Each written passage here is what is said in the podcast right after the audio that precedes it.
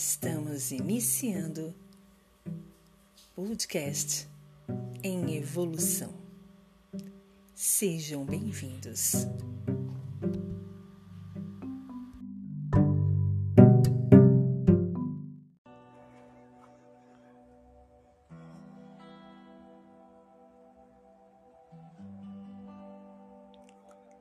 Linhas de estudo: Hinduísmo e Yoga.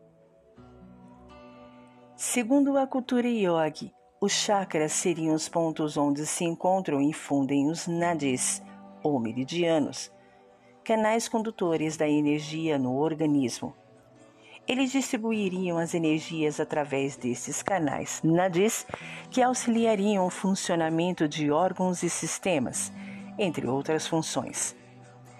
Essas nadis uniriciam em vários pontos que rodam no sentido do dextrogiro, que provoca a rotação para a direita no sentido dos ponteiros do relógio.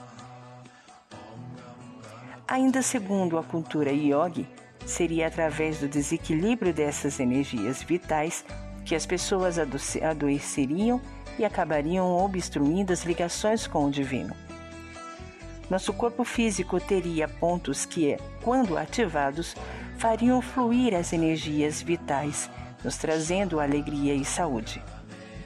Seria através dos nadis meridianos, caminhos invisíveis dentro do nosso organismo, que a energia vital caminharia por todo o nosso corpo e chegaria aos chakras, em pontos que concentram vibrações mais específicas.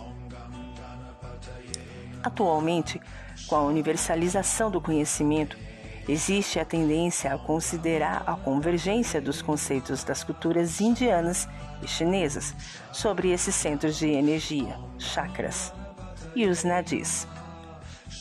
Os nadis seriam correspondentes aos meridianos chineses, assim como prana e ki seriam nomes diferentes para a mesma energia vital.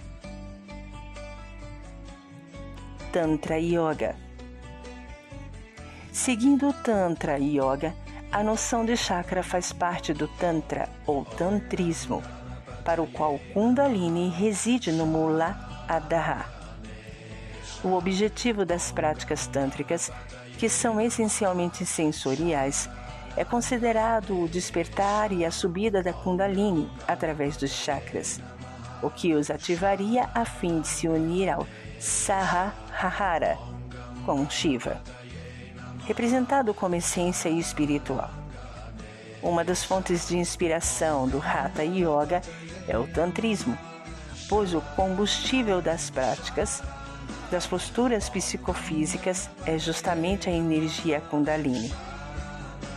Os chakras seriam conectados entre si por uma espécie de tubo etéreo, Nadi, principal chamado de Surush Anar ou ao longo do eixo central do corpo humano, por onde dois outros canais alternados, ida, que sairiam da base da espinha dorsal à esquerda do Suhan Aha e Pingala, à direita na mulher, estariam invertidas essas posições.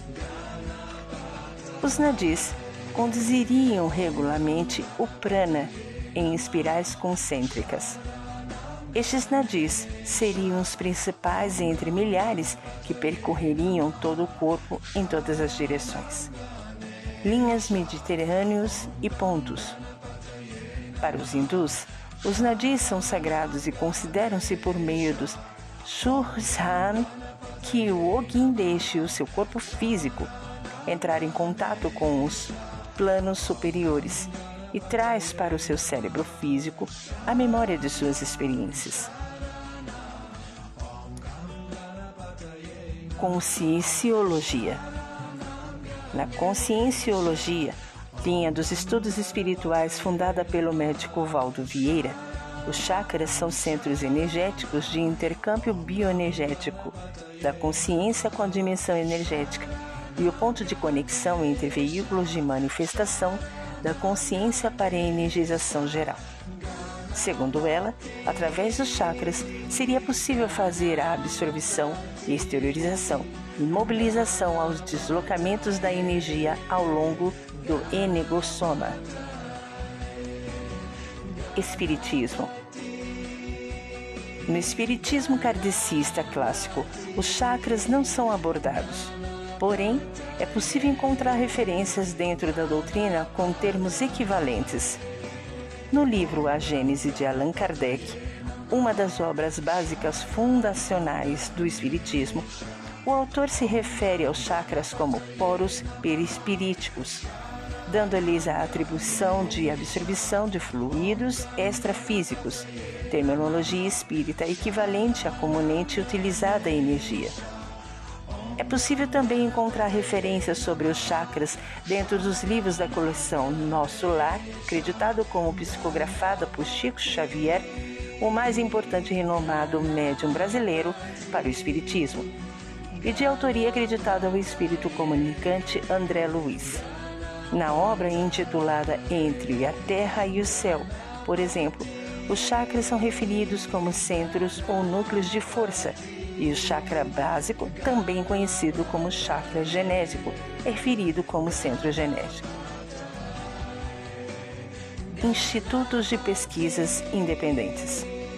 Existem também institutos de pesquisa sobre a espiritualidade que não seguem nenhuma religião ou cultura específica, que geralmente são encabeçados por médios clarividentes e ou projetores astrais, considerados pelo meio como desenvolvidos. Estes institutos geralmente empregam uma metodologia empírica onde é apresentado e o que pode ser verificado pelo fundador através de suas capacidades anímicas e ou mediúnicas. Alguns desses institutos considerados pelo meio como sérios são IPPB, Instituto de Pesquisa Projeciológicas e Bio Bioenergéticas, encabeçados pelo pesquisador Wagner Borges, ou IAC, International Academic of Consciousness, cabeçada pelo, pela pesquisadora Nancy Trivilato, e o CEC, Centro de Estudos de Conciologia, encabeçado pelo pesquisador Moisés Essaguin.